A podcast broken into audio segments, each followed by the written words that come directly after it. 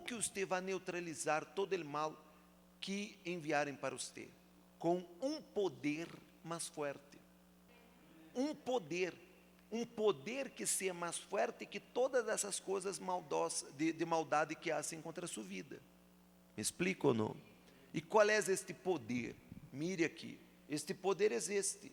Ele dijo: Pero recebereis poder quando o Espírito Santo venga sobre vós outros. Ponto. Só isso. Se você tem este poder, nadie hará dano à sua vida. Não há envidia, não há plaga, não há maldição, não há brujeria, não há essas coisas todas que vocês conhecem. Me explico ou não? Haga o que haga, não lhe tocará. Então, você tem que entender isso. E muitos, eu creio, que já entenderam isso, que é necessário ter receber este poder. Pero muitos hão dudado: será que eu mereço? Será que eu vou receber? Eu he buscado, pero não he recebido. Não, não, não pense assim. Não desanime. O Espírito Santo é uma promessa de Deus. E como toda promessa, você tem que buscar, perseverar, insistir. Amém? Você não pode dudar.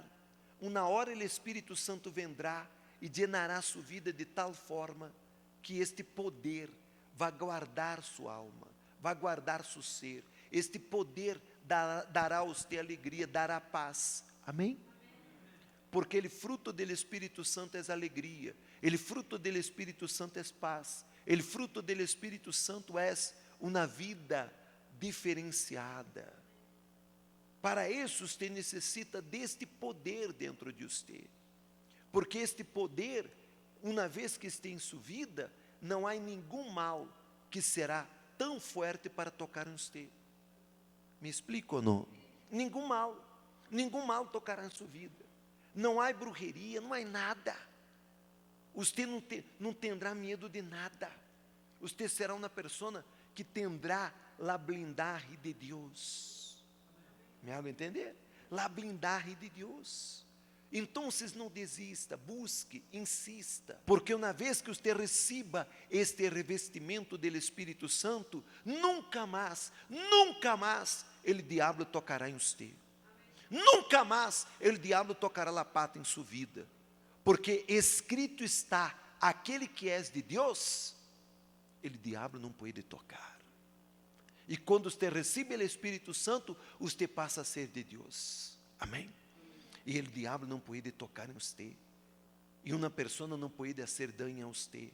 Uma pessoa não pode echar para sua vida uma palavra de maldição.